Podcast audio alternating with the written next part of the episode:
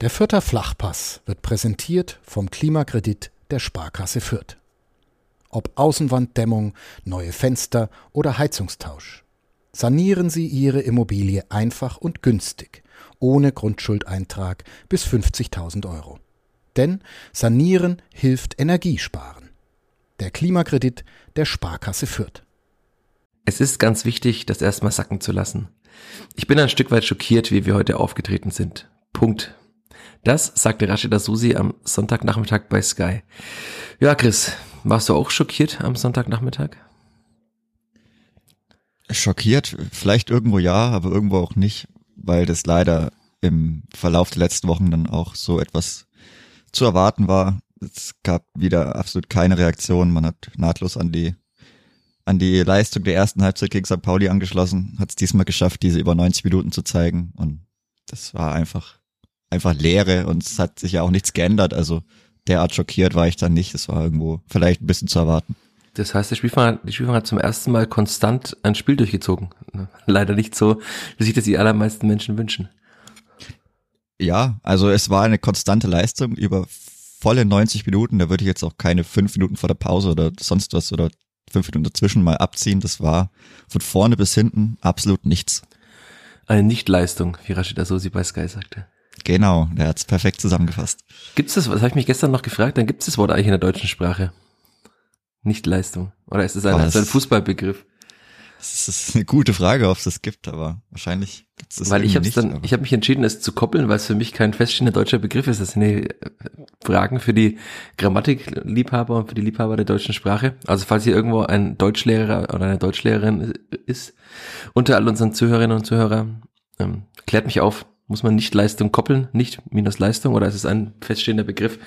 Naja, ich würde sagen, bevor wir da noch weiter ausfransen, ähm, schon nach zwei Minuten, fangen wir an zu reden über dieses 1 zu 2 des Kleeblatts beim 1. FC Magdeburg und über die doch etwas brenzlige Lage am Rohnhof, aber das alles wie gewohnt nach dem Jingle und nach der Werbung. Der vierte Flachpass wird präsentiert von der Sparkassen-App. Die macht dein Smartphone zur Sparkassenfiliale. Denn so einfach gehen heute Bankgeschäfte kostenlose App herunterladen, Zugangsdaten bei der Sparkasse Fürth beantragen und dann loslegen. Wann und wo du willst. Übrigens, die Sparkassen-App ist Testsieger bei Stiftung Warentest. Und zwar in allen Kategorien. Vierter Flachpass, der Kleeblatt-Podcast von nordbayern.de. Herzlich willkommen zur 110. Folge des Vierter Flachpass und ich muss zugeben, als wir diesen Podcast gestartet haben, habe ich mir nicht ausmalen können, dass wir bei so einer Jubiläumsfolge mal darüber reden, dass das Klippert Tabellenletzter in der zweiten Bundesliga ist. Und wir, wie gestern auf Twitter sehr schön angemerkt, eine Brennpunktfolge an diesem Montagmorgen aufnehmen. Denn eine Brennpunktfolge nimmt man ja auf, wenn es sportlich wirklich so ganz, ganz schlecht um einen Verein steht. Und ich würde sagen, Chris, guten Morgen erstmal. Und es steht sehr, sehr schlecht ums Kleeblatt. Guten Morgen, Michi. Ja, so schaut's aus. Also ich meine, viel schlechter kannst du nicht mal laufen. Jetzt wird's auch in der Tabelle wieder gespiegelt, auch wenn es immer heißt, ja, die spiegelt nicht so wirklich die Leistungen wieder. Ich bin nochmal die Spiele durchgegangen, habe denen so in meinem Kopf Noten gegeben von dem, was ich so erwartet hätte und was dann dabei rausgekommen ist. Und also im Endeffekt spiegelt's dann schon irgendwo die Leistung wieder, auch wenn man zwei, man muss schon sagen, sehr schwache Mannschaften noch in der Liga hat mit Braunschweig und Magdeburg. Also ja, aber die eine ist stark genug, um gegen das Blatt zu gewinnen. Ja, aber es ist ja trotzdem, also man hat ja auch in dem Spiel gesehen, wenn du gegen irgendeine, also wenn du gegen eine Mannschaft aus dem oberen Tabellendrittel da spielst oder zum Beispiel gegen Paderborn, dann hätte mich das an ein Spiel vom Januar 2019. Ich glaube, ah, Januar Februar 2019, Februar. Das, ja, das kann sein, da war noch längere Winterpause. Daran hat sich ein bisschen erinnert, wenn du da gegen eine bisschen bessere Mannschaft spielst, gehst du da gnadenlos unter. So hat man gegen eine, ja, trotzdem, also Magdeburg, auch bei allem Respekt, aber ist jetzt man hat es auch gesehen, dass da vielleicht nicht die allerbesten Fußballer mit dabei sind und dass da die letzte Konsequenz auch irgendwo gefehlt hat. Aber selbst dafür hat es gereicht, um die Spielvereinigung 90 Minuten, naja, zu dominieren. Und ja, wie gesagt, wenn man dagegen irgendwie ein bisschen bessere Gegner spielt, gegen Paderborn zum Beispiel, dann steht es auch ganz schnell zur Halbzeit mal 4-0. Und ja, daran hat es mich ein bisschen erinnert. Jetzt wollen wir gleich in dieses Spiel reinstarten. Mich interessiert es jetzt zu brennen, bevor wir das vergessen, welche Noten du diesen ganzen Spielen zuvor gegeben hast. Wollen wir einfach chronologisch anfangen mit dieser Saison und dann einfach heute mal enden mit diesem Spiel am Sonntagnachmittag in Magdeburg? Dann fangen wir doch einfach von ganz vorne an, wenn du jetzt hier schon so ein Hot Take hast und Noten gegeben hast für die Spiele. Ja, die habe ich jetzt, also erst habe ich überlegt, ob ich so, so mit mangelhaft und ungenügend mache, aber dann Holstein, also gegen Holstein Kiel zu Hause war ja schon mindestens eine 2 auf jeden Fall. Also das war sehr gut. Auch insgesamt sehr gut. Natürlich hat man nicht gewonnen, aber das war schon das, was man auf den Platz bringen will. Das war wirklich einfach Pech. Das Derby dann, ja, eine 5. Also ich finde mal lief und gibt eine 5. Dann die Kickers eine 6. Daheim gegen KSC oh, 4 minus maximal. In Düsseldorf, man betrachtet Situation bei Düsseldorf eine 3 gegen Kaiserslautern fünf, auch wenn die erste Halbzeit gut war. In Hannover, keine Ahnung, ich habe nicht so viel gesehen, aber irgendwo zwischen drei und vier wahrscheinlich. Daheim gegen Pauli war ich auch sehr schlecht, also irgendwo eine vier minus und jetzt halt die glatte sechs in Magdeburg. Wenn man das so zusammenzählt, kommt glaube ich nicht viel Gutes dabei raus. Ja, ich habe jetzt nicht im Kopf zusammengerechnet, aber ich denke mal, die Durchschnittsnote würde nicht ganz, oder könnte ganz knapp reichen. Naja, um durchzukommen ins nächste Schuljahr, wenn wir hier diese Schulmetapher machen, nachdem die Schule auch wieder anfängt diese Woche, könnte knapp werden mit der Versetzung auf jeden Fall. Aber ja, also Flut Sänger war vor zwei Wochen zu Gast hier und hat gesagt, das Clippert ist nicht so schlecht wie der Tabellenstand. Mittlerweile würde ich wirklich mitgehen. Also das, dieses Spiel am Sonntagnachmittag, zu dem wir jetzt ja kommen können, das hat wirklich gezeigt, dass die Spielvereinigung einfach zu Recht Tabellenletzter ist. So hart muss man das sagen. Also, ich, war ja im Stadion und es war wirklich ganz, ganz schlimm mit anzusehen. Und was ja dann noch schlimm ist, das hat mich wieder an die Bundesligaspiele erinnert, dass man dann zu Kolleginnen und Kollegen sieht oder auch der eine Ordner, mit dem ich gesprochen habe in der Mixzone nach dem Spiel, die dann alle so, so eine Mischung aus Beileidsbekundungen und Schockiertheit gezeigt haben. Also wirklich auch so Kollegen vom MDR zum Beispiel, die sagten, was ist denn mit dieser Mannschaft los? Und sagten, eigentlich müsste doch Fürth weiter oben in der Tabelle stehen. Das waren die Worte des Ordners, mit dem ich mich unterhalten habe. Sag ja, eigentlich, aber äh, das Wort eigentlich ist halt leider ein großer Faktor und faktisch steht die Spielvereinigung nicht oben, sondern steht ganz unten in der Tabelle. Und mir fehlt auch jegliche Fantasie, wie sie da jetzt mit, mit einem lockeren Sieg gegen Paderborn wieder rauskommen sollte. Und deswegen ich habe mir ja noch eine Einstiegsfrage aufgeschrieben, über die wir jetzt elegant drüber gegangen sind, aber was machen wir jetzt mit der Spielvereinigung? Also was muss jetzt passieren? Also weil es ist, wir hatten ja schon mal die Folge mit den vielen Baustellen, da wurden wir damals angefeindet, dass das alles viel zu kritisch sei, aber es hat sich ja faktisch wirklich gar nichts verändert und es ist einfach alles nur noch schlimmer geworden. Das stimmt, es hat sich nichts verändert, das, ja, es ist wirklich nur noch schlimmer geworden, also schlimmer als die Leistung, die Leistung geht wahrscheinlich nicht, das Ergebnis kann noch schlimmer werden und das, wie gesagt, gegen einen anderen Gegner wird das Ergebnis noch schlimmer. Also da tut's vielleicht irgendwo noch mehr weh und baut noch mehr Frust auf, aber von alleine, also mir fehlt die Fantasie, dass sich von alleine irgendwas ändert. Jetzt, das hatten wir ja auch schon mal. Was kann man jetzt noch ändern, nachdem eigentlich nichts mehr geht auf dem Transfermarkt? Kann sich jetzt jeder selber aus, ausdenken, was dann wahrscheinlich passieren wird, was irgendwo passieren muss, weil es, es, es braucht ganz dringend eine Zäsur an dieser Mannschaft. Da muss dann vielleicht auch irgendwo dann, ja, ob das den Druck wegnimmt, es mindert den zumindest kurzfristig. Es gibt einen neuen Impuls. Aber so, also, das war, man hat sich einfach aufgegeben. Das war, wie gesagt, Kapit es war einfach eine Nichtleistung. Hat nichts auf den Platz gebracht, gar nichts, vorne nix, hinten nix, in der Mitte nix. Und jetzt auch, ja, auch, auch wenn du wahrscheinlich jetzt böse bist, aber ich finde auch im Tor nicht diesmal. Also ich bin ja auch ein Verfechter von Andreas Linde. Aber den ersten Ball, ja, er war scharf geschossen, aber er wählt ihn halt genau nach vorne ab und ja, da muss Haddadi schneller schalten.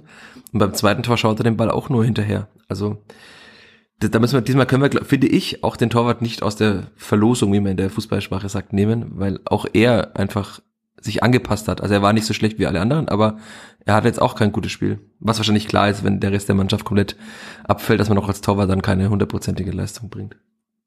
Ja, der, also der erste Schuss war noch recht am Anfang leicht abgefälscht. Ich weiß nicht mehr von wem, aber klar, an einem guten Tag lenkt er den zur Seite weg, weil ich glaube, festhalten kann er den harten Schuss nicht. Nee, der war schon also sehr Der, der kam schon auch zu komisch, also auf einer komischen Höhe.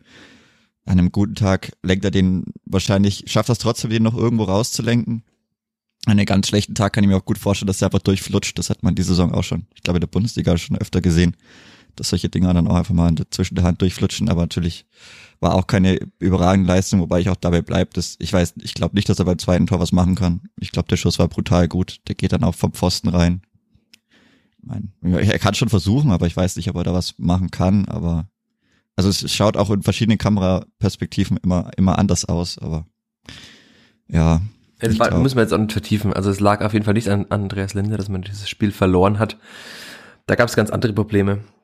Aber ich, also wir könnten jetzt ewig lange über dieses Spiel reden, aber ich glaube, wir sollten eher einfach mal über das größere Ganze reden, auch in so einer Brennpunktfolge, weil es hat jeder wahrscheinlich dieses Spiel gesehen und wer es nicht gesehen hat, der braucht sich auch nicht mehr anschauen. Nee. Also, ich würde es keinem und keiner empfehlen, dieses Spiel nochmal anzuschauen, auch keine Highlights, also die tun auch weh, wenn man die sieht, wie da teilweise verteidigt wird. Aber wir haben gestern Abend, ich habe mir dann noch überlegt, ähm, ich war so aufgewühlt, habe noch auf Twitter, als ich heimkam aus Magdeburg, ja was gepostet und da gab es sehr, sehr viele Rückmeldungen. Ich würde vorschlagen, wir hangeln uns einfach mal anhand dieser Rückmeldungen durch, weil du jetzt ja auch gerade schon das Thema angesprochen hast, ohne es klar zu benennen. Also äh, so hart müssen wir jetzt mittlerweile sein, die Zeit von Marc Schneider in Fürth ist vorbei, oder? Also es gibt mittlerweile, glaube ich, kein Argument mehr für ihn. So, so blöd wie das dann auch immer ist und vielleicht so blöd wie es auch Anfang September ist, aber es wird einfach nicht besser. Und auch 20 Minuten, gute 20 Minuten gegen den FC St. Pauli, also die machen da nichts wieder wett und also ich weiß, ich mir fehlt die Fantasie, wie es irgendwie besser wird, weil man viele Dinge nicht verstehen kann. Und dann auch die, also die Wechsel kommen dann noch dazu oder ich weiß nicht, es kommt auch das, was von der Bank kommt, da kommen absolut gar keine Impulse. Also ich glaube, ich kann mir vorstellen, dass die Mannschaft ein bisschen zu leer ist und dass da auch innerhalb der Mannschaft auch der Glaube an sich selbst fehlt. Und wenn der das, Glaube an sich selbst ja. fehlt, glaubt, fehlt auch der Glaube an den Trainer. Das hat ja dann, so kann man das auch ein bisschen auslegen, die Worte von Timothy Tillman, die ich da so halb zitiert habe. Genau, also Timothy Tillman, für alle, die es nicht mitbekommen haben, es waren ja nicht allzu viele Menschen in Magdeburg dabei, die zuhören konnten, aber er hat äh, gesagt, als ich ihn darauf angesprochen habe, was der Grund sei für diese andauernden Leistungen und für diese Probleme auch einfach die, die Grundtugenden auf den Platz zu bringen, und sondern sagt er, der Glaube an uns selbst fehlt. Und das ist ja schon nach acht Spieltagen. Es ist, ja nicht so, dass diese Mannschaft jetzt 20 kann. Spieltage ja. in dieser Saison schon so gespielt hätte wie jetzt in der Zusammensetzung, sondern es ist ja trotzdem, also ja, es ist in Teilen eine Mannschaft aus der vergangenen Saison, aber jetzt auch in Magdeburg waren da ja dann noch einige neue Kräfte auch dabei und es ist trotzdem wirklich, also mir fehlen einfach die Worte, um diese Leistung zu erklären. Und Timothy Tillmann haben, haben sie auch gefehlt. Also man hat es gemerkt, dass er in diesem Interview wirklich auch sprachlos war. Es gab mehrere so, so sekundenlange Pausen, in denen dann einfach man gemerkt hat, wie die Gedanken in seinem Kopf rattern. Ich denke mal, er ist auch mit seiner eigenen Leistung sehr beschäftigt, weil das, das kann ja auch nicht sein Ziel sein, so zu spielen, wie er seit Wochen spielt. Also ich glaube, 38 Prozent Zweikampfquote hatte er im Mittelfeld. Das ist jetzt auch nicht das Beste, was man da als Achter haben kann. Und vielleicht ist auch, sind diese wenigen Worte einfach, die einfach schon sehr viel erklären. Also wenn, wenn der Glaube an einen selbst fehlt, dann geht man halt keine Wege, dann läuft man nicht füreinander, dann hat man auch im Abschluss keinen Glauben an sich selbst. Also das hat man ja auch gesehen bei den zwei Abschlüssen, die es gab. Also der von Dixon Abiyama, das war seine einzig positive Aktion, als er mal ins Außennetz geschossen hat. Und dann der zweiten Halbzeit der von Julian Green, der Schuss, der war ja auch, also man hat gesehen, was ein Distanzschuss bewirken kann, wie bei dem von äh, Moritz Quateng was? Ne, oder was? Quateng? Doch. Vor dem 0-1. Okay. Ich bilde mir ein, es war Quateng. Vor dem 0 Boah, zu 1. Vor aber, dem Tor, das ist eine gute Frage. Ja, aber es war, ich, ich bilde mir ein, der war es. war, im, Im Zweifel war es Quateng, weil ja. über den sehr, sehr viel geht in Magdeburg. Der war sehr gut auch, ja. Aber da hat man gesehen, was auch mal ein, ein Torschuss, wenn man ihn auch nicht perfekt ins Eck platziert, aber wenn man ihn mal zumindest mit einer gewissen Dynamik und Wucht schießt, dann kann der Torwart da mal Probleme haben, vielleicht geht der Abpraller mal nach vorne, aber auch bei Julian Greens Schuss, das war ja auch kein größeres Problem für den Torhüter. Und das waren die einzigen Möglichkeiten und das über 90 Minuten gegen einen Zweitliga-Aufsteiger mit einem was man auch wieder sagen muss, mit einem geringeren Etat als die Spielvereinigung. Ja, ich grüße an The Real Riegel auf Instagram und Twitter. Mhm. Schwierig. Ich, ich sage nur schwierig ist die Metapher, die wir seit Wochen benutzen und das fasst sehr vieles zusammen. Ich würde einfach mal anfangen, wenn es okay ist für dich, Chris, mit einer Anmerkung, die auch sich auf das bezieht, was du schon gesagt hast, von Scouting Germany. Ähm, Allein schon aufgrund der nicht mehr auffallenden Negativdynamik muss man den Strom durch einen gewaltigen Schlag kurz unterbrechen und hoffentlich wieder in eine andere Richtung lenken. Und dann Trainerwechsel alleine für das Momentum. Das, das trifft wahrscheinlich ganz gut. Also es kann niemand sagen, dass es besser wird mit einem neuen Trainer. Aber ja. es wäre fahrlässig, jetzt einfach nichts zu tun, weil wirklich die Mannschaft wirkte in Magdeburg auf mich so, als wäre sie einfach tot. Also als wäre da einfach keinerlei Leben mehr drin. Und Marc Scheider hat es ja auch versucht. Er hat Impulse von außen gebracht. Du hast angesprochen, insgesamt fünfmal gewechselt und keiner dieser Wechsel, abgesehen vielleicht von Sebastian Griesbeck, der eine gewisse Physis und Wucht reingebracht hat, hat er auch nur irgendwas bewirkt auf dem Platz. Also wenn selbst der Trainer versucht, etwas zu ändern, wenn, um im Bild zu bleiben, wenn halt bei diesem toten Patienten oder fast toten Patienten versucht, noch irgendwie lebenserhaltende Maßnahmen einzuleiten und die fruchten alle nicht. Das, ja, ich, mich, man merkt auch, dass man, so meine Zerrissenheit, also bei Marc Schneider fand ich im, Sommer, er hatte gute Ideen, er hat, er ist immer noch ein sehr freundlicher Mensch, wenn man jetzt auch so, er sagt ja, man, man muss immer den Menschen hinter dem Trainer sehen, dann äh, ist er halt jetzt hergezogen, seine Familie ist da, die Kinder werden jetzt in dieser Woche in die Schule kommen und dann werden die Kinder halt wieder aus diesem Leben gerissen. Aber es ist halt nun mal Profifußball und kann man leider auch nicht äh, auf das Schicksal der Kinder Rücksicht nehmen, die jetzt dann zwei Monate wahrscheinlich in einer neuen Umgebung gewohnt haben und jetzt dann doch wieder nach Bern oder wo auch immer zurückkehren müssen. Aber also ich, ich mir fehlt jeglicher Glaube, dass das noch mit Mark an der Seitenlinie anders wird als jetzt am Sonntagnachmittag. Ja, ist dann nur die Frage, wann. Also wann, wann das passiert, wie es passiert. Also ich glaube, also die Frage, ob, ich glaube, die ist mehr oder weniger schon geklärt. Also es muss irgendwas passieren und es ist halt die Frage, wann und wie. Also äh, Bielefeld hat's ja so gemacht, dass man das vor einem Spiel in, in Heidenheim gemacht hat, wo man ja dann auch vielleicht sagt, okay, vielleicht verheizt sich den Trainer. Da hat's aber sogar gut funktioniert. Die haben ja dann ein 1-1 geholt, was in Heidenheim mit deren Bilanz, die sie hatten, schon wirklich ein echter Erfolg war eigentlich. Ja, ich glaube, 1-1 gegen Paderborn wäre in der derzeitigen Verfassung auch ein Erfolg. Ja, das, das stimmt auf jeden Fall, aber das ist halt oh, es ist halt wirklich schwierig. Also den Zeitpunkt macht man es dann einfach danach, weil der Trainer dann auch zwei Wochen nochmal Zeit hat mit der Länderspielpause. Also die, die, die ist ja dann, die kommt wenigstens mal gut oder, oder gelegen. Es ist Länderspielpause, ja, ne? Ja, ja. Das ist, ist nicht einfach nur Pause, genau. Ich denke mal, dass es die sogenannte Nations League spielen wird, oder? Das kann sein, aber das, ja, das interessiert mich eh nicht. Deswegen bin ich da nie so wirklich up to date mittlerweile. Es gibt so viele wilde Sachen und wilde Spiele. Naja. Aber wie gesagt, also was macht man oder holt man, macht man vielleicht eine Interimslösung für ein Spiel, dass man den neuen Trainern eben noch nicht ver, in Anführungsstrichen verheizt gegen Paderborn bei einem Spiel, weiß ich, wie viel man sich da ausrechnen kann. Zu, also zu Hause vielleicht schon immer ein bisschen mehr, aber das sind auch so Abwägungen, die meines Erachtens nicht so leicht sind. Gerade deswegen vielleicht gibt's auch eben noch ein Spiel mehr mit Marc Schneider, was ich mir durchaus vorstellen könnte. Wobei das halt natürlich auch, wenn es dann wirklich so ausgeht und sehr, sehr schlecht ausgeht, dann kippt die Stimmung auch natürlich nur noch mehr und breitet sich noch negativer aus. Ja, weil wir diese, über diese Stimmung hatten wir in den letzten Wochen ja schon öfter gesprochen und es war noch nie so wie gestern. Das war ganz seltsam. Also es wurde in den letzten Wochen ja immer wieder gepfiffen. Es haben noch vereinzelt Menschen geklatscht. Und jetzt am gestrigen Sonntagnachmittag in Magdeburg saß zwar relativ weit weg und es war dann doch, hat man wahrscheinlich auch im Fernsehen gehört, doch ziemlich laut im Stadion. Aber als dann die Mannschaft Richtung Gästeblock lief, war da einfach nichts mehr. Also da war kein Applaus, da waren keine Piffe. Auch das wirkte irgendwie zuerst leblos. Wahrscheinlich war es einfach Schockiertheit. Und dann hat man einfach nur noch Menschen gesehen, die wie wild mit den Armen gefuchtelt haben, die mit Fahnenstangen zu Sass zumindest ausgegen den Zaun geschlagen haben. Also da war wirklich das blanke Entsetzen und Wut und das war dann aber auch schon wieder bezeichnend, dass die Spieler dann hin sind und am Zaun bilde ich mir ein, aus der Entfernung gesehen zu haben, dass da eigentlich wirklich nur zu den Fans äh, Sebastian Griesbeck und Branimir Gotha gegangen sind. Und Griesbeck ist zumindest für die Leistung der letzten Wochen nicht viel kann und jetzt auch in diesem Spiel zumindest mit vollem Einsatz vorangegangen ist. Also er hat ja einmal bei Greens Schuss den Ball erobert, da so relativ weit vorne. Also da hat man gesehen, was er dem Spiel womöglich geben könnte, wenn er mal auf der 6 spielt. Und ja, dann ist schon so nach einer Minute ist Ragnar Ache schon wieder davon gelaufen. Wie wenn das Spiel jetzt, wenn es dann 1 zu 1 am zweiten Spieltag gewesen wäre. Also ich glaube, dass auch vielen Spielern das, es wirkt zumindest so relativ egal ist. Also Klar lässt, manche will sich an sich ranlassen vielleicht, aber dass halt dann in so einer Situation man als Mannschaft dann nicht geschlossen da bleibt, auch vielleicht der Kapitän nicht sagt, Jungs, wir bleiben jetzt da mal da. Klar ist immer die Frage, was, was passiert dann da? Also lässt man, muss man sich da minutenlang beschimpfen lassen, was bringt es? Aber dass man dann da auch da nicht mehr geschlossen, also man kann ja sagen, man geht geschlossen hin, redet kurz und geht geschlossen wieder, aber dass dann so jeder mal ein bisschen so tröpfchenweise geht, fand ich auch extrem.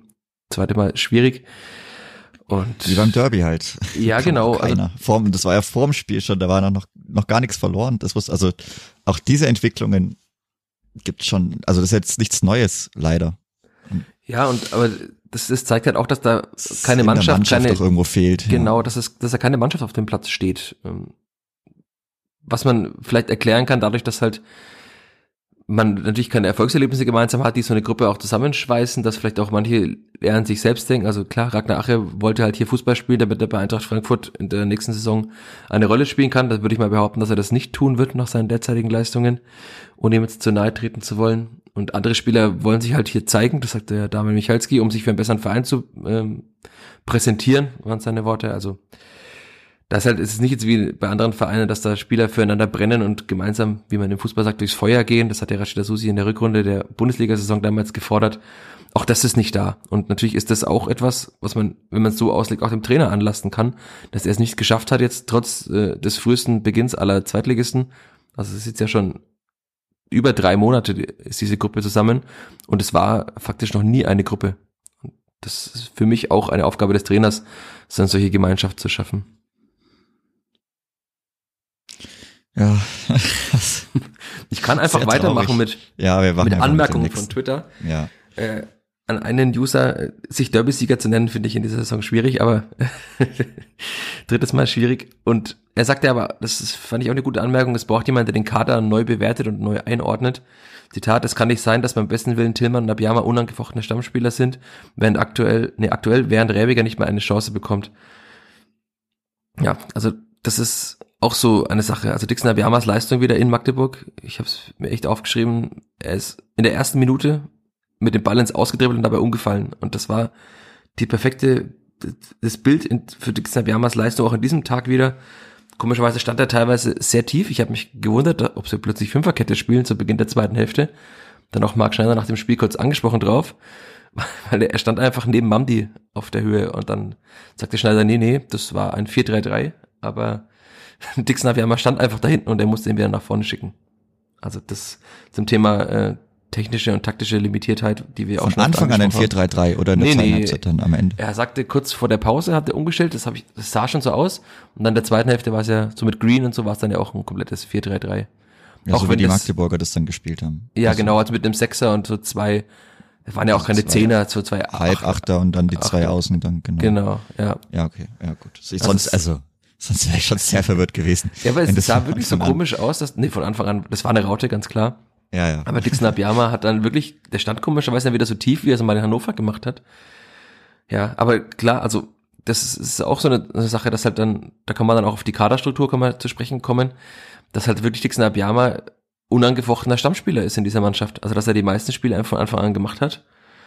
Gut, in Nürnberg wurde er zur Pause ausgewechselt, aber das, das kann ja nicht, also es kann einfach nicht sein, dass bei einem Bundesliga-Absteiger mit von dem man dachte, dass er mit dieser Mannschaft potenziell wirklich oben mitspielen kann, dass der dann, dass Dixon Abiyama jede Woche spielt und auch, dass, dass Timothy Tillmann wirklich offenbar besser ist als alle anderen in dieser Mannschaft, weil der ja auch seit Wochen, ich habe keine gute Situation, keine gute Szene von ihm gesehen und er spielt trotzdem jede Woche wieder. Also ist die Frage, ist da das Leistungsprinzip einfach außer Kraft gesetzt? Das ist eine gute Frage. Oder ist das Leistungsniveau allgemein einfach derart so, also es ist so gering, dass es halt dafür dann trotzdem noch reicht. Also ich meine, Tillman ist einfach die, wahrscheinlich die Definition von außer Form mittlerweile. Ja. Das wird auch einfach nicht besser. Also wie gesagt, er hat jetzt keine Spiele, wo er dann mal wieder wieder extrem krass ist oder zeigt, was er auch in der ersten Liga schon gezeigt hat, was er der Mannschaft geben kann. Ja, bei Dixon Abiyama, das predige ich ja eigentlich auch jede Woche, der gehört für mich auf die Bank, weil er einfach ein super Joker ist. Und gerade auch, weil man ja sieht, was von der Bank kommt. Also ich meine, mit Dixon Abiyama im Spiel, okay, gut, er läuft an, aber sehr viel mehr kommt leider im Endeffekt nicht bei raus. Das kann auch ein anderer Spieler machen. Bei Dixon Abiyama habe ich aber die Chance, wenn ich ihn am Ende reinbringe oder 20 Minuten ihm noch gebe oder eine 25 Minuten, dass er dann das Spiel noch entscheidet, weil ich glaube, die Qualität hat er schon als Joker, wenn die Mannschaften dann vielleicht am Ende nochmal aufmachen müssen, wenn es knapp ist oder wenn sie da noch langsam in den Beinen müde werden, im Kopf müde werden, dass er da, ich glaube, da ist einfach seine Zeit zu scheinen, also zu scheinen und nicht von das, das war irgendwie ein bisschen schwierig im Deutschen jetzt. Und was passt eigentlich schon? Nee, aber also für mich gehört er einfach auf die Bank. Und gerade auch wenn man sieht, was von der Bank kommt, also es kommt ja gar nichts. Ja, dann ist Und- halt die Frage, ob es dann besser ist, wenn Afimiko Polulu oder äh, Ragnar Ache von Beginn an spielen, weil die auch noch, also zumindest hatte äh, Polulu seinen Schuss in Hannover und davor war er verletzt. Das ist vielleicht unfair, ihn da jetzt noch mehr äh, schlechte Leistung zuzuschreiben, aber Ragnar Ache ist ja, hatten wir ja auch schon mal besprochen, der hat halt einfach, das ist ja erschreckend, wie der sich präsentiert. Und er hat ja sein Tor gemacht, dann dachte man, okay, was ein Stürmer, wenn er sein erstes Tor schießt, dann wirkt er befreiter, kann lockerer aufspielen. Aber das ist ja auch Woche für Woche einfach schwierig, wirklich extrem schwierig. Ja, bei Ragnache ist es allgemein eine sehr, sehr ungünstige Situation. wenn man das, wenn man das so sieht, für das als, also er kam ja wirklich als Transfer, von dem man sich sehr, sehr viel erhofft hat, der dann im Sturm gesetzt ist. Und mittlerweile reicht's nur noch für drei Minuten, für fünf Minuten in jedem Spiel. Und ja, es ist einfach brutal. Also diese Entwicklung auch zu sehen, das tut schon sehr, sehr weh. Und wie viel, zwei Scorer hat er jetzt in acht Spielen? Naja. Ja. Nicht sehr viel. ja, äh, ich würde mit einer weiteren Anmerkung weitermachen. ah, es ist wieder Montagmorgen, meine Stimme passend zur Lage bei der Spielvereinigung. Nochmal von Ad Scouting Germany, Grüße an der Stelle. Ähm, ich finde den Kader einfach zu schwach, qualitativ wie in der Zusammenstellung im Ganzen. Hat aber dennoch zu Leitl gepasst, welcher als guter Trainer dann damit aber nochmal überperformt hat. Wenn du einen normalen Trainer hast, beziehungsweise einen, bei dem du nicht merkst, dass dieser für Größeres bestimmt ist, kann halt mal schnell so etwas bei rumkommen. Wenn der Trainer dann auch noch unter, in Anführungszeichen, normal ist, dann halt auch gerne die aktuelle Saison. Was sagst du dazu? ist jetzt halt, ja gut. Anscheinend, ja, reicht's einfach nicht für mehr. Also ich, ich denke, dass mit dem, mit dem Kader deut, deut, also was heißt deutlich, naja, schon einiges mehr möglich sein muss. Wie gesagt, also ich habe ja dann ich war ja auch der Meinung, man hätte noch gerne noch mehr nachlegen können. Am Ende hat man jetzt nicht. Also man muss jetzt mit dem arbeiten, was da ist. Aber ja, also äh, ein Trainer muss aus diesen Spielern, die da sind, einfach deutlich mehr raus, rausbringen, weil man, wenn man, wenn man weiß, was sie schon geleistet haben im Mittelfeld und was momentan dabei rumkommt, ist das einfach viel zu wenig. Ja, der, der Tweet hat, ist noch weitergegangen mit den Worten, äh, du darfst damit trotzdem nicht auf diesem Tabellenplatz in dieser Liga stehen, nicht ja. ansatzweise. Das trifft ja ganz gut. Also ja, womöglich ist der Kader, über den wir auch schon ausführlich mal gesprochen haben, über den wir natürlich auch nochmal sprechen können, aber irgendwann wiederholt man sich auch. Der ist einfach, also er ist vielleicht nicht herausragend in der zweiten Liga, aber es muss damit möglich sein, im Mittelfeld der Liga mitzuspielen. Und man darf damit nicht letzter sein und darf damit gegen den ersten FC Magdeburg keinerlei Chance haben und vollkommen verdient verlieren man darf mit diesem Kader auch nicht ausscheiden gegen äh, Stuttgarter Kickers. Also das könnte man jetzt ewig weiterspinnen, aber also dafür ist die Qualität einfach viel zu hoch. Und wie du sagtest, es ist halt leider das Problem, dass Spieler wie Tillmann, aber halt auch Raschel zum Beispiel, war auch vollkommen unauffällig in Düsseldorf, äh, in Magdeburg, dass die halt einfach vollkommen ihrer Form hinterherhängen und dass da halt auch einfach also letztes Jahr gab es zumindest mal dann noch Jamie Leveling, der einfach jedes Mal im Interview gesagt hat, ne, es ist doch nur Fußball, es soll doch Spaß machen und dann irgendwie trotzdem noch auch an schlechten Tagen mal herausgeragt ist mit Einsatz. Aber solche Spieler gibt's ja derzeit einfach auch nicht. Also da gibt's wirklich keinerlei Hoffnung, finde ich gerade und müssen wir jetzt dann auch, das wurde mir auch schon oft vorgeworfen in den vergangenen Wochen, müssen wir jetzt dann nochmal kritisch über Rashid Asusi sprechen, der diese Mannschaft zusammengestellt hat. Ich bin da immer noch zerrissen, weil ich sage, eigentlich ist der Kader schon gut, er könnte besser sein, aber er funktioniert irgendwie nicht. also also wie gesagt, den Kader an sich finde ich auch gut, aber ich finde man, also das hatten wir ja auch in der vorherigen Woche schon mal, man muss ihm einfach irgendwo anlassen, dass das mit dem Innenverteidiger viel zu lang gedauert hat.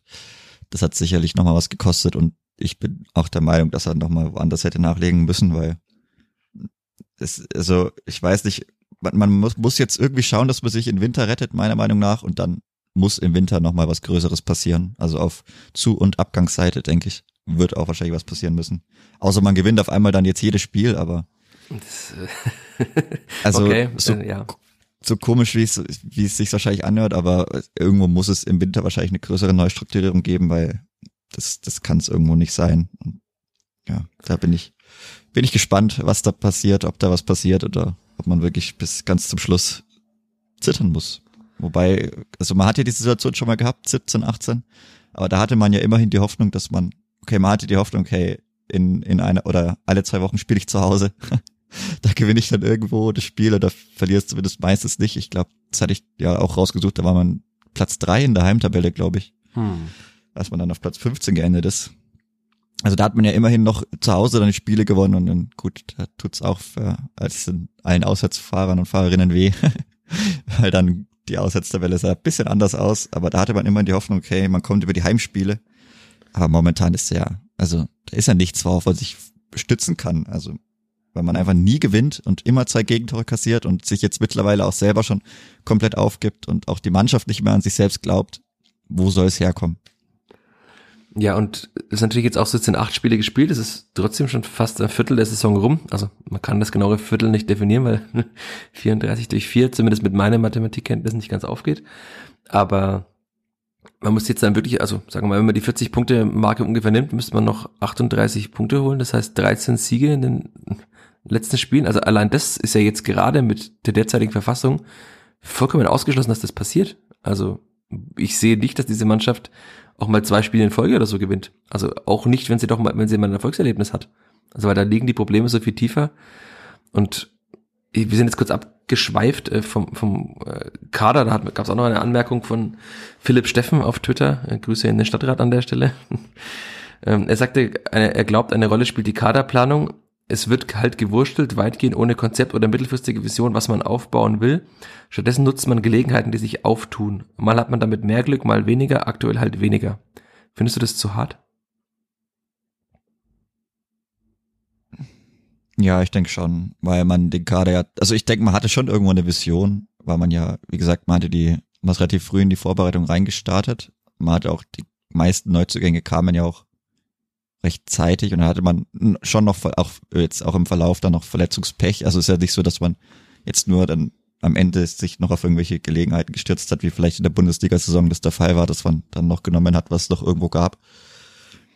Aber und man hat ja auch mit Rebiger und Sieb zum Beispiel bewiesen, dass man da schon irgendwo eine Vision hat mit auch guten Talenten oder manche bewerten sie so, manche so, aber wahrscheinlich im Konsens schon eher, also schon gehobeneren Talenten, die mit denen man sich verstärken konnte, aber ja, also ist halt schwierig, wenn, wenn dann auch diese, diese Stütz oder die vermeintlichen Stützen der Mannschaft einfach absolut gar keine Leistung mehr bringen. Also da muss man auch mittlerweile Christiansen mit reinnehmen, da muss man dann Luca Itter mit reinnehmen. Das ist halt dann, also dann ist auch schwierig. Ich meine, das, sowas kann man ja auch nicht planen, das gehört dann auch so irgendwo zur Wahrheit dazu, dass dann gar keiner mehr funktioniert also wenn, wenn das jemand planen kann, dann Chapeau, aber die Person möchte ich erstmal sehen. Ja, es ist wahrscheinlich ja schon, also es ist eine, wieder eine Mischung aus vielem und das ist nicht schwarz und nur weiß, sondern da gibt es auch viele Grautöne. Aber also ja, im Sommer wurde Rashid Asusi ja hoch gelobt für diese vielen Transfers. Also vor allem die beiden, die du jetzt angesprochen hast, das waren ja so die exponiertesten, auch dem Namen nach, vor allem Sidney Rebiger. Ich sag nur fünf Minuten bislang gespielt. Ähm, dass diese Spieler nach Fürth kommen, galt ja schon so als Auszeichnung. Man wollte diesen Weg eben weitergehen mit vielen jungen Talenten und dann ist es halt leider so, dass diese Talente, das haben wir ja immer schon gesagt und das sagen auch alle Experten, nur reifen können, wenn sie neben sich Spieler haben, die vorangehen, die sie an die Hand nehmen und sie können auch nur besser werden in einem funktionierenden Kollektiv. Und das ist halt dann leider das Problem, was du gerade angesprochen hast. Also Itter, ja, Itter dachte man im Sommer, super, dass man ihn verpflichtet hat, einen, einen Linksverteidiger, der zwar jetzt äh, kein neuer David Raum mehr werden wird, aber dann doch solide auf der linken Seite spielen kann, der wirklich seit seiner Festverpflichtung, glaube ich, kein gutes Spiel gemacht hat. Ähm, Marco Mayhöfer ist halt jetzt die Hoffnung, dass der zurückkommt. Man sieht ja auch im Training, dass er, was er der Mannschaft womöglich geben kann, auch te technisch, dass er diese Tiefenläufe kann. Das hat er alles schon bewiesen, aber da darf man jetzt wahrscheinlich auch nicht zu viel Hoffnungen drauf projizieren, weil er halt einfach einen Knöchelbruch hatte und man Sicherheit erstmal reinfinden muss und auch Sicherheit in sich selbst wiederfinden muss. Aber dann, wie ja, du sagtest, äh, im Mittelfeld Max Christiansen, auch Branimir Gotha, äh, Timothy Tillmann, mhm. das ist ja alles, da bringt ja keiner auch nur annähernd irgendwann mal die Leistung, die man von ihm erwartet. Also ja, Herr Gotha in Düsseldorf, das war mal gut, da hat er seine zwei Tore gemacht. Aber ein gutes Spiel in neun Pflichtspielen für jemanden, der in der Bundesliga sein will, der der Kapitän der Mannschaft ist, der auch als Kapitän nochmal eine andere Rolle hat, der auch vielleicht die Mannschaft zusammenführen muss, wenn es nicht funktioniert, der sie auch auf dem Platz führen muss. Das ist auch viel zu wenig. Und dann ist halt das Problem dann noch, wenn dann auch noch eine Konstante wie jetzt Usama Haddadi, der wirklich in jedem Spiel gut war, außer in Stuttgart, wo er halt auf der vollkommen falschen Position gespielt hat, wo er einfach auch nur schlecht sein konnte. Wenn der dann auch noch so einen totalen Blackout hat wie in Magdeburg, dann hast du ja gar keine Konstante mehr und auch gar nichts, was mehr funktioniert in so einer Mannschaft. Und dann kommt halt eben das dabei raus. Und ja, ähm, zum Thema Kaderplanung, wir haben es schon besprochen, es hätte mindestens noch ein Stürmer kommen müssen, es hätte noch, wenn man jetzt sieht, wie die Spieler im Mittelfeld funktionieren, dass auch Nils Säufer zum Beispiel überhaupt keine Rolle spielt, was jetzt niemanden überrascht, aber er ist halt faktisch noch da. Wahrscheinlich nochmal ein Mittelfeldspieler kommen müssen, der nochmal eine andere, ja, eine andere Dynamik, vielleicht auch andere Dinge ins Mittelfeld mit einbringt. Das ist auch nicht passiert. Also ja, Sturm wäre am wichtigsten gewesen, weil man jetzt, also mir fehlt jede Woche die Fantasie, wer da vorne ein Tor schießen soll. Wenn es nicht der Gotha macht an einem guten Tag. Und man hat jetzt auch gesehen, Maurice Malone, der ja in viertem Gespräch war, der wäre jetzt auch nicht der Heilsbringer gewesen, aber er hat halt jetzt im letzten Spiel für den WAC, Wolfsberger AC in Österreich auch gleich mal zwei Tore geschossen. Also halt ein Stürmer, der weiß, wo das Tor steht. Klar, das wollen alle haben, aber es, es gibt bestimmt mehr Stürmer. Und dass man jetzt sich entschieden hat, also dass Rashid Asusi sich entschieden hat, mit diesem Kader weiterzumachen. Ja, wie du sagst, jetzt, jetzt muss man eben damit weitermachen. Und das Problem ist ja jetzt auch ein bisschen auf der Rechtsverteidigerposition zum Beispiel. Man dachte eigentlich, man ist gut besetzt mit Marco Mayhöfer. Also das hätte man natürlich schon im Sommer wissen können, dass der noch braucht. Auch mit Simon Asta, der ja gute Ansätze gezeigt hat, aber von dem man jetzt auch mittlerweile sagen muss, dass er halt leider wahrscheinlich Marco Mayhöfer nicht auf Dauer verdrängen wird auf der Position. Davon bin ich mal sicher. Und ja, was auch immer man jetzt machen soll. Mit einer, äh, Walid Mamdi auf Dauer auf der Position, oder? Traust du ihm da nochmal einen Schritt zu, Chris? Nee, der, also derzeit nicht. Ich glaube, wenn Asta wieder fit ist, wird er spielen. Ja, die Frage ist ja auch, also da gab es ja auch so ein bisschen Geheimnistuerei um die Verletzung von Simon Asta. Weil wir waren ja beim Training, da war er, hat er schon die Bandage gehabt. Er hat dann auch im Spiel ja schon die Schmerzen gehabt, hat dann noch weitergespielt, ist dann raus. Und das erinnert mich ein bisschen so an Sebastian Griesbeck, der hatte es ja ähnlich. Wenn der jetzt natürlich noch mehrere Wochen ausfällt auf der Rechtsverteidigerposition und Marco Mayhofer einfach natürlich noch nicht so weit sein kann, dass er Startelf spielt, dann muss er fast Walid Mamdi wieder spielen. Und dass jetzt Nathanas Zebrauskas nicht äh, die Lösung sein kann, das ist mir schon auch bewusst. Also wir haben auch genug Spiele der U23 gesehen, da fand ich ihn okay, aber ich hätte jetzt nie gedacht, dass er eine Option für die zweite Bundesliga ist. Ich war schon überrascht, dass er in der zweiten Liga überhaupt mal jetzt dann mittrainiert hat oben und dass er im Kader stand als Kaderfüller in Anführungszeichen, ohne es despektierlich zu meinen, okay. Aber klar, man musste Mamdi rausnehmen, weil sonst wäre er wahrscheinlich noch mit Gelb-Rot vom Platz geflogen und er war ja auch heillos überfordert bei diesem Spiel. Aber, also, weder mit Mamdi noch mit Zibrauskas darf man als Bundesliga-Absteiger auf der rechten Seite spielen. Und man hat jetzt ja auch gesehen, also ja, ich verstehe, das ist ja immer auch die Zerrissenheit wahrscheinlich, die Rashida Susi hat. Man will keine, nicht zu viele Spieler holen und den Talenten vor die Nase setzen. Und aber was jetzt, was Herbert Bockhorn da auf der rechten Seite bei Magdeburg gemacht hat, der war halt vertragslos, der hätte wahrscheinlich auch nicht die Welt gekostet, den hätte man holen können. Und jetzt ist er halt zu Magdeburg gewechselt. Aber also ich, wenn der die Spielfang angeklopft hätte, hätte wahrscheinlich jetzt nicht Nein gesagt, außer vielleicht angesichts der Konkurrenz auf seiner Position, weil er weiß, dass irgendwann Marco Mayhofer zurückkommt. Aber jetzt mit noch mehrere Wochen, womöglich, wenn Asta länger ausfällt, bis zur Winterpause mit Walid Mamdi auf rechts zu spielen, da weiß ja jeder Gegner, was er machen muss, nämlich einfach über diese rechte Seite zu spielen. Weil das, weil das wirklich das Stellungsspiel, auch technisch, taktisch, das war wirklich, ich muss es wieder sagen, extrem schwierig. Und ja, ich fühle mich wie Timothy Tillmann, mir fehlen einfach irgendwann die Worte, um das alles noch zu erklären. Und ich, ich nutze die Stelle nochmal, um zu überlegen, aber es kann einfach nur die Hoffnung sein, dass ein neuer Trainer kommt, dass dieser Impuls jetzt wirkt und dass diese Mannschaft ein Erfolgserlebnis mal hat, weil es wird ja vieles auf dieses fehlende Erfolgserlebnis geschoben. Und wenn das mal da wäre, dass es dann vielleicht besser wird, aber ich glaube auch nicht, dass mit einem einzigen Erfolgserlebnis es besser wird, weil die Probleme einfach so viel tiefer liegen. Immerhin hat man das erste Spiel nach der Pause äh, daheim. Das wunderschöne Kerber-Spiel gegen Sandhausen. Ja, aber auch Ein da. Highlight. Ja, aber auch da, das ist ja, also ja, es ist ein Highlight, aber es ist einfach Sandhausen und Regensburg. Das heißt, äh, nach diesem Spiel in Magdeburg, jetzt kommt Paderborn, das ist so ein, so ein wie in der Bundesliga sagen würde, ein Highlight-Spiel, auch wenn das, ich mir schwer tue, das Spiel gegen Paderborn als Highlight-Spiel zu sehen. Aber dann kommt halt Sandhausen und dann Regensburg. Also es sind zwei Spiele, die man gewinnen muss. Ja, die musst du gewinnen. Also Die da gibt's auch keinen, da gibt's keine vier Punkte oder Nee, da musst du Die gewinnen. musst du gewinnen, was sonst bist du ja wirklich auch abgeschlagen irgendwann. Also weil auch die Mannschaften, Ja. die schlecht sind in dieser Liga, gewinnen irgendwann mal ein Spiel. Äh, Grüße an Kadepp an der Stelle. Auch der erste FC Nürnberg gewinnt mal Spiele, ähm, auch wenn er in den meisten Spielen nicht gerade wirkt wie eine Mannschaft, die sich als Saisonziel Platz 1 bis 6 ausgegeben hat. Aber auch diese Mannschaften gewinnen mal Spiele. Und man sieht ja selbst, Magdeburg hat jetzt gewonnen, hat zum zweiten Mal gewonnen. Braunschweig gewinnt Spiele. Und es werden auch, wird auch Regensburg vielleicht irgendwann mal wieder ein Spiel gewinnen.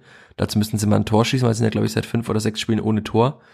Aber auch die werden mal Spiele gewinnen und du kommst da unten ja nicht raus, indem du mal ab und zu mal einen Unentschieden holst. Das Einzige, was noch hilft, das hat Osama Haddadi witzigerweise schon vor vier Wochen, glaube ich, gesagt. Oder was, drei Wochen, ähm, dass man einfach jetzt aus den nächsten Spielen sechs oder neun Punkte holen muss.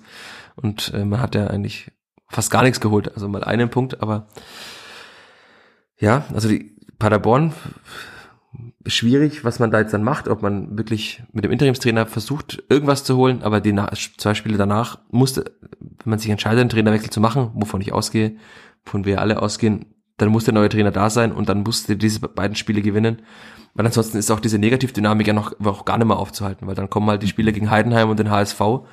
Also ja, äh, Optimisten in Fürth würden jetzt dann sagen, das sind die Spiele, die der Mannschaft liegen, weil da ist man kein Favorit, aber auch das, nein, nein, einfach nur nein. Und also man muss jetzt zumindest mal ein paar Punkte holen, dass man halt, bevor man diese schweren Wochen auch hat, zumindest nicht den Anschluss verloren hat und dann gewinnen muss gegen Heidenheim und den HSV.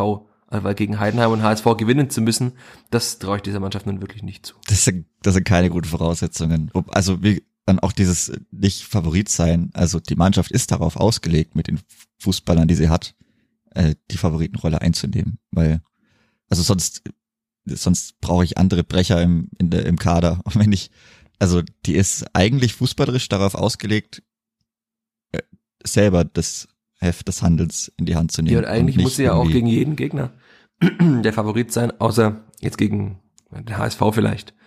Aber ja, wir hatten das Thema schon oft, äh, klar, und Transfermarkt, äh, Marktwerte sind auch überbewertet und kann man auch bei der Erstellung dieser Marktwerte viel diskutieren, aber es war vor der Saison und ja, da war auch noch Hydro Willems zum Beispiel dabei, aber es war einer der hochwertigsten äh, rein nach Marktwert äh, Kader der zweiten Liga und mit dem muss man auch mit dieser spielerischen Klasse, die man ja auch in der Vorbereitung gezeigt hat, muss man einfach ja, sagen wir mal 30 von 34 Spielen mindestens so angehen, dass man der Favorit ist und dass man dieses Spiel gewinnen will und nicht, dass man vielleicht mit viel Glück gegen den Ball mal gut steht und äh, dann einen Punkt holt durch ein Kopfballtor. Also das wäre noch die Krönung gewesen, wenn man dann in Magdeburg jetzt einfach eins zu eins gespielt hätte durch ein Standardtor. Also ja, das, schöne das Flanke, ich auch gedacht, das schöne Ecke und schöner Kopfball, wunderbar. aber das wäre der Underdog-Fußball schlechthin gewesen. Und also so, so schwer das ist, ich glaube, es war gut, dass die Mannschaft dieses Spiel sogar verloren hat, weil man jetzt auch in dieser Härte und Schärfe auch Rashida Susi bei Sky ja darüber spricht, weil nach dem 1-1 hätte man die Mannschaft noch gesagt, na ja, wir sind ja zurückgekommen, wir haben Moral gezeigt, äh, wir haben ja zumindest einen Punkt geholt. So, nein, also in Magdeburg auch, schwierig, auch ein Punkt wäre zu Stimmung. wenig gewesen. Natürlich. Und deswegen ist es in Anführungszeichen gut, auch wenn es die Situation noch mehr verschlechtert hat, dass man verloren hat, weil manchmal braucht man es, wo wirklich dieses, dass es wirklich mal ein Gewitter aufzieht und dieses reinigen Gewitter jetzt einsetzt und man sich auch selbst mal hinterfragt. Also das war für mich auch sehr aufschlussreich, dass Rashida Susi, der ja auch äh, vieles noch betont positiv gesehen hat, auch Marc Schneider hat vieles betont positiv immer gesehen, dass auch Rasusi sagte, in den letzten Wochen konnte er manches noch erklären durch Pech oder vielleicht mal Schiedsrichterentscheidung, was auch immer, aber also nach diesem Spiel gibt's nichts mehr zu erklären. Und dann dadurch ist es halt einfach wirklich mal gut, dass jetzt alles auch mal mit Schärfe angesprochen wird. Das Problem ist, das hätte man schon vor einigen Wochen tun müssen. Wir haben es an dieser Stelle in diesem Podcast ja auch schon vor einigen Wochen getan. Ähm, manche haben uns zugestimmt, andere haben uns kritisiert, dass wir alles viel zu sehr schwarz sehen. Mittlerweile würde ich sagen, dass wir dann doch vielleicht nicht mit allen, aber doch mit äh, vielem leider recht hatten. Ja, besser wäre es gewesen, also wenn es nicht so eingetroffen wäre, weil es ist natürlich immer Kacke. Also in der Situation will ja keiner sein. Da hat man auch sehr, sehr gern Unrecht. Und es läuft einfach gut, aber es läuft nicht gut. Aber ja, wie gesagt, also dieses reinigende Gewitter, ich denke, das, das ist jetzt da. Das ist dann vielleicht auch gut, dass es dann trotzdem noch so früh kommt und dass dann alle mal ein Reset haben, dass man vielleicht sich irgendwo einen neuen Drive reinbekommt, dass man sich vielleicht Mannschaft und Fans nochmal irgendwo aufraffen, zusammentreffen oder ich weiß es nicht, jetzt, dass da nochmal sich, dass man sich an einen Tisch setzt und mal einfach zwei Stunden vielleicht auch übereinander schimpft. Keine Ahnung, was weiß ich. Aber das, ja, das, das fehlt mir auch auf dem Platz. Jemand, der einfach mal die anderen boxt, schubst, anschreit, einfach mal sagen, ey, was ist denn hier los? Also gerade nach den ersten zehn Minuten in Magdeburg, dass da einfach einer mal wirklich rumgeht, ein paar Schellen verteilt und mal sagt, ey, das kann es jetzt sein. Aber das hat man einfach nicht. Also da gibt's niemanden, da gehen die Köpfe nach unten. Und das ist, das ist einfach das letzte Signal, dass es so nicht weitergehen kann. Und es wird auch so nicht weitergehen. Und das ist eigentlich nur, es kann nur besser werden. Das ist auf Platz 18 irgendwann so. Es kann nur noch besser werden. Das ist vielleicht der, der kleine Hoffnungsschimmer, den man haben kann. Schlimmer als das wird es nicht mehr geben. Aber das ist ja das, was ich vorhin meinte. Also diese Mannschaft wirkte einfach tot. Da war keinerlei Leben drin. Da ist niemand, der immer aus sich rausgegangen ist. Also ja, Haddadi hat mal den Linienrichter angebrüllt, als er so halb den Spieler gefault hat und es gab Freistoß für den Gegner. Aber das war ja auch so ein, mehr so ein Verzweiflungsschreien, ähm, weil halt auch er mit sich selbst unzufrieden war. Aber auch er, klar, auch die Sprachbarriere, ähm, kann nicht dauerhaft seine Kollegen aufwecken. Und das ist halt eine Rolle, die man dem Kapitän zum Beispiel, zum Beispiel zuschreiben müsste oder die man auch jemanden wie Max Christiansen, wie du vorhin sagtest, zuschreiben müsste. Aber auch der ist ja mit sich selbst beschäftigt, offenbar. Also weil, ja, er ist äh, viel gelaufen wieder in diesem Spiel.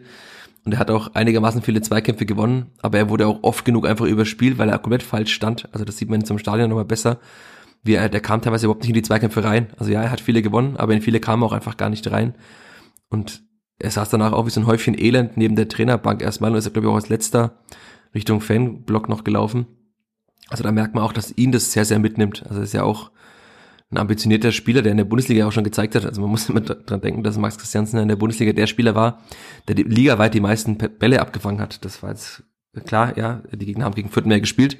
Und Kimmich muss vielleicht nicht so viel Bälle abfangen, aber es war halt einfach äh, Max Christiansen. Also er hat, er hat eine Bundesliga-Statistik angeführt und dass er dann jemand auch so untergeht mit dieser Mannschaft, ja, also das sind auch die berühmten Führungsfiguren, von denen man, äh, über die man sprechen muss und von denen man dachte, dass sie diese jungen Talente führen. Deswegen finde ich es immer zu leicht zu sagen, äh, der Kader ist in Anführungszeichen scheiße. Also weil, ja, man hat vielleicht äh, nicht die besten Außenverteidiger, auch nicht die besten Außenverteidiger für ein 4-4-2, aber man hat eigentlich mit das beste Mittelfeld auf dem Papier in der Liga. Und dass dieses Mittelfeld einfach gar nichts äh, schafft, dass es keine Tormöglichkeiten sich erspielt, dass es keinen Zugriff bekommt. Dafür kann auch Rashid Asusi nichts. Also er kann nur insofern was dafür, dass er jetzt vielleicht einen neuen Impuls setzen muss mit einem neuen Trainer, der diese jetzt gerade verborgenen Kräfte wieder weckt. Ja, so ist es. Und nicht nur das Mittelfeld, also der Sturm ist ja auch. Ja, aber der ist, finde ich, einfach nicht gut genug. Also da, ja, da, da fehlt einfach mindestens ein Spieler im Sturm. Ja, genau. Da hätte man einfach noch reagieren müssen, wenn man sieht, also wenn Ricotta keinen ansatzweise guten Tag hat, macht einfach niemand ein Tor. Und auch, ja, Afiniko Polulu hat das eine schöne Tor geschossen gegen Hannover, aber auch ansonsten war das von ihm da kein guter Auftritt. Er hat bis jetzt anderthalb Mal gut gespielt, seitdem er jetzt seit fast neun Monaten da ist. Ja, genau, kam also er hat ja. gut, er hat gut gespielt in Regensburg beim Testspiel. Da hat er wirklich sehr, sehr ansehnliches Spiel gemacht. Er hat eine Viertelstunde lang gegen die Bayern in München den Ball relativ drei, vier Mal gut festgemacht, aber ansonsten hat er leider absolut noch nichts nachgewiesen. Also sein Arbeitsnachweis ist einfach blank. Und das ist halt schwierig, also es ist einfach schlecht, wenn er dann derjenige ist, der das Spiel vielleicht nochmal drehen soll von der Bank. Also es fehlt halt wirklich auch die Fantasie, wie diese Spiele, wie man die vielleicht auch, wenn es mal knapp ist, noch für sich entscheiden kann. Ja, also eine Option ist zumindest Damian Michalski und eine Ecke von Marco Jon. Ja. Wir haben ja oft über Standards geschimpft, zumindest die Standards kommen gut und Jon hat auch sein erstes Tor, äh, Michalski sein erstes Tor gemacht. Also immerhin, diese Option gibt's jetzt und die gab's ja auch lange nicht bei der Spielvereinigung. Wobei der, der letzte Standard im Spiel der war, auch war dann schlecht. auch wieder bezeichnend dann, ja. und der war auch von Jon, oder? Äh, ich dachte, der wäre von Green, ich glaub, okay, ich, oder ob es äh, der vorletzte war, aber ich bin mir nicht sicher. Es war so ein Halbfeldding. Ja, der dann ein Tor Halbrechte Position. Konnte, ja. ja, das war, ich glaube, der war von Green. Das letzte okay. Aktion. Arbeitsnachweis von Julian Green auch, ja. Ja. Äh, Dominik Moczynski, auch Grüße an der Stelle, hat auf Twitter noch angemerkt, wir, wir sollen einen Rückblick auf die Folge äh, wagen, äh, in der Marc Schneider seinen Fußball erklärt hat. Ähm, er, er sprach von der Zwei-Kontakt-Policy ob er einige Spieler aus der, dieser Policy rausnimmt. Also ich weiß gerade, ob er da von einer Alle. Policy reden muss. Äh, man sieht einfach gar nichts von diesem Fußball, den er sich gewünscht hat. Ja, also, aber das hatten wir ja auch schon ja. vor einigen Wochen angesprochen. Das, glaube ich, wage ich mich zu erinnern, dass ich da auch gemeint habe, entweder wollen es die Spieler nicht, äh, entweder können es die Spieler nicht oder sie wollen es nicht. Und ich glaube, also das, die, diese technische Begabung hat man schon im Kader. Und also vielleicht reicht's natürlich mittlerweile auch im Kopf dafür nicht mehr, aber das ist ja schon seit Wochen so. Man hat es eigentlich, bis auf vielleicht Phasen gegen Kiel, aber ansonsten hat man das ja noch nie gesehen. Also in den Testspielen hat das immer wieder angemahnt. Da war es aber auch schon so, dass man noch ja eher diese längeren Ballkontaktzeiten hatte und dann drei, vier Kontakte hatte.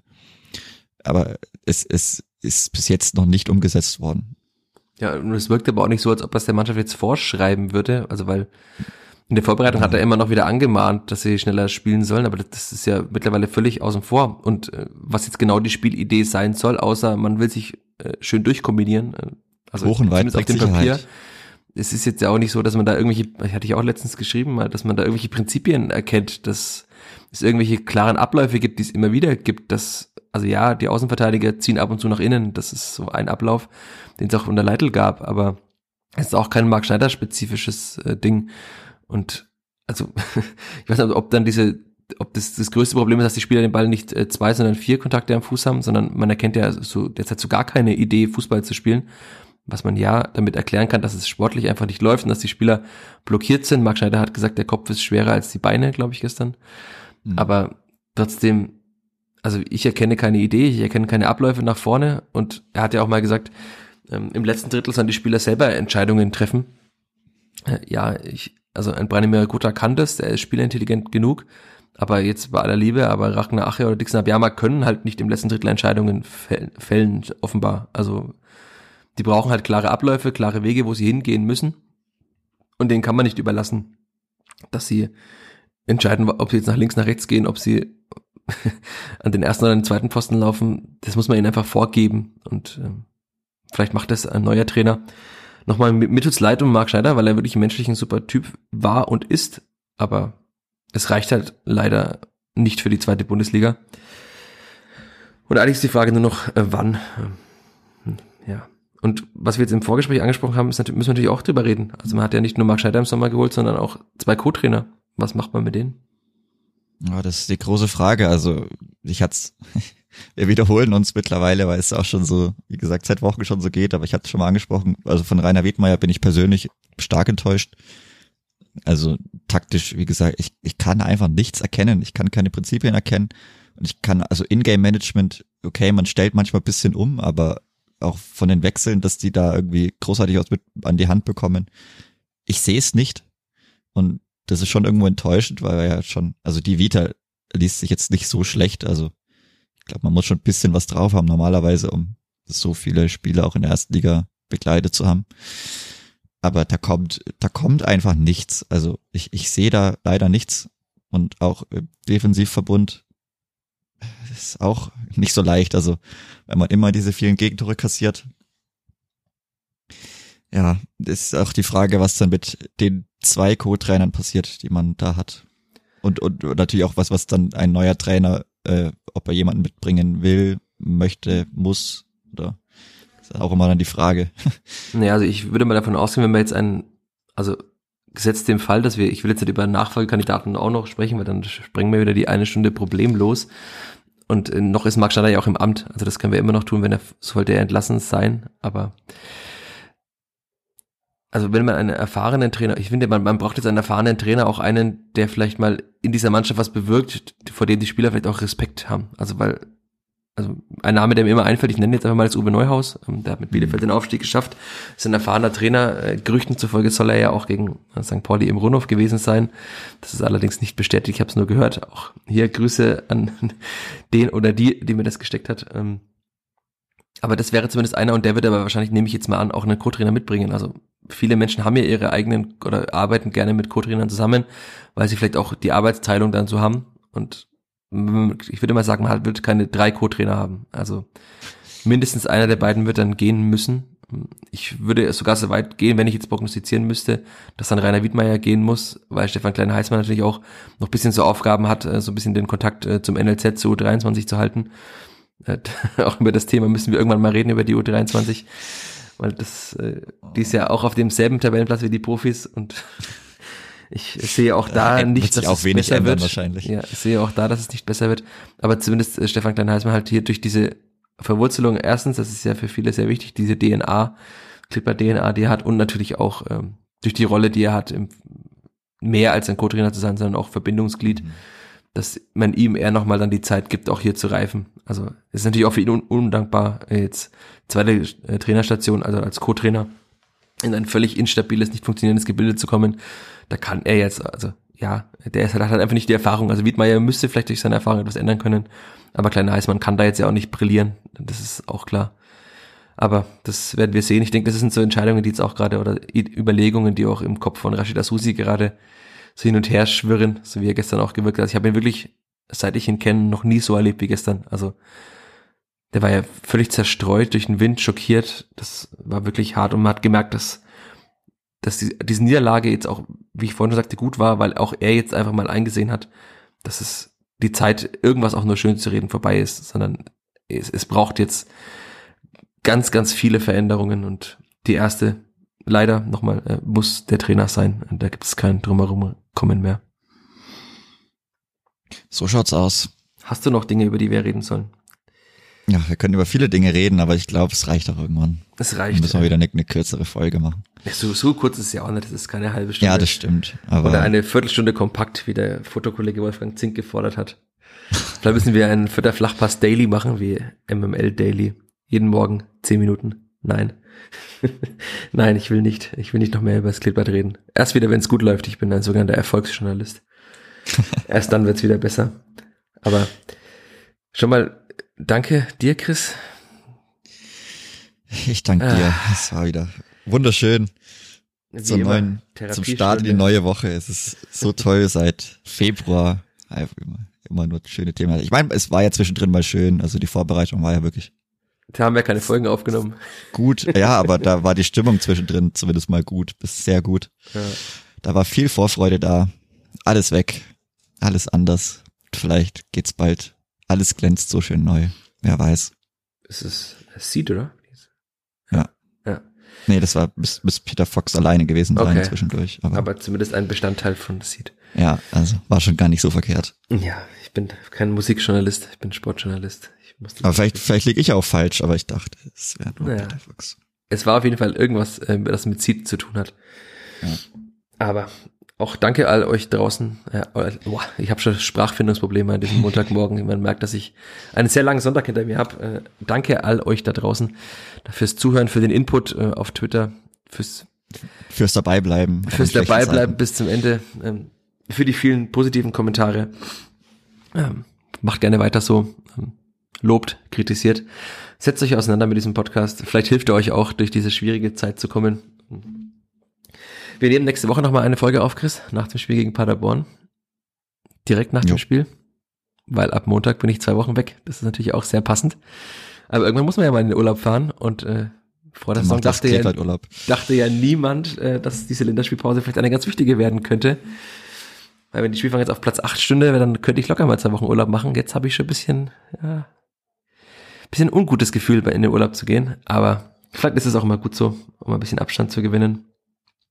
Und dann dürfen eben andere den neuen Trainer beobachten und auch dafür auf nordbayern und nn.de schreiben. Ihr werdet auf jeden Fall erfahren, was mit Klippert abgeht. Macht's gut. Bis bald. Ciao, ciao. Ciao.